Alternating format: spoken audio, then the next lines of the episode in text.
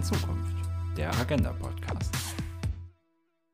Heute mit dem Thema Behindert sein, behindert werden. Das Projekt Fairweg Veranstalten für alle geht in die nächste Runde. Schwerpunkt ist diesmal die inklusive Veranstaltungsplanung im Raum Trier. Wir möchten gemeinsam mit Veranstaltenden das kulturelle Leben in Trier inklusiver gestalten. Zum Start möchten wir uns im ersten Blogbeitrag dem Thema Inklusion ganz allgemein widmen. Da der praktische Fokus des Projekts auf der Teilhabe von Menschen mit einer Behinderung liegt, wollen wir uns dementsprechend auch den beiden Begriffen Behinderung und Barriere nähern.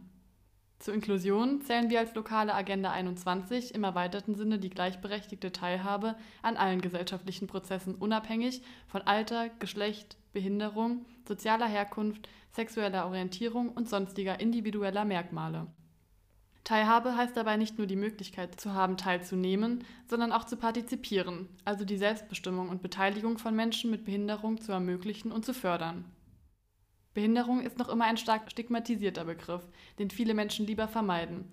Dabei handelt es sich zunächst um eine Beschreibung, die nicht wertend ist.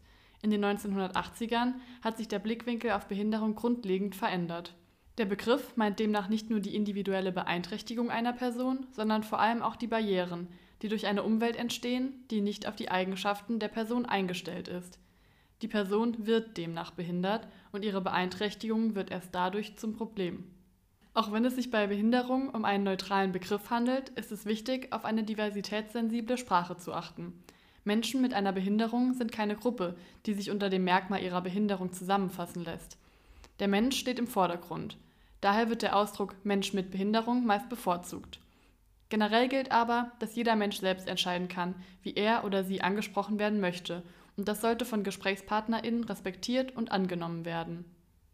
Wenn ihr euch mehr Tipps zu einer diversitätssensiblen Sprache wünscht, schaut doch gerne mal in den Leitfaden Ausgesprochen vielfältig der Koordinierungsstelle zur Förderung der Chancengleichheit an sächsischen Universitäten und Hochschulen oder dem Leitfaden Auf Augenhöhe, herausgegeben von der Beauftragten der Bundesregierung für die Belange behinderter Menschen, vorbei.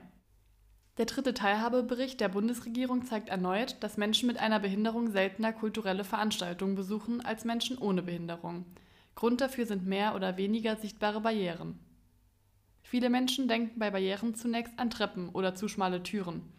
Räumliche Barrieren schränken die Lebensgestaltung vor allem von Menschen mit einer motorischen Beeinträchtigung auch immer noch sehr stark ein. Barrieren lassen sich allerdings in ganz verschiedenen Bereichen finden und sind nicht immer sichtbar, vor allem nicht für Personen ohne eine Beeinträchtigung.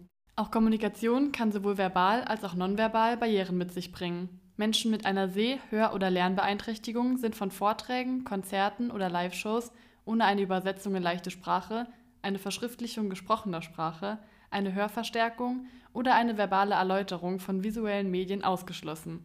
Um den verschiedenen Bedürfnissen gerecht zu werden, ist es daher wichtig, unterschiedliche Kommunikationswege anzubieten oder durch technische Hilfsmittel die Verständlichkeit zu gewährleisten.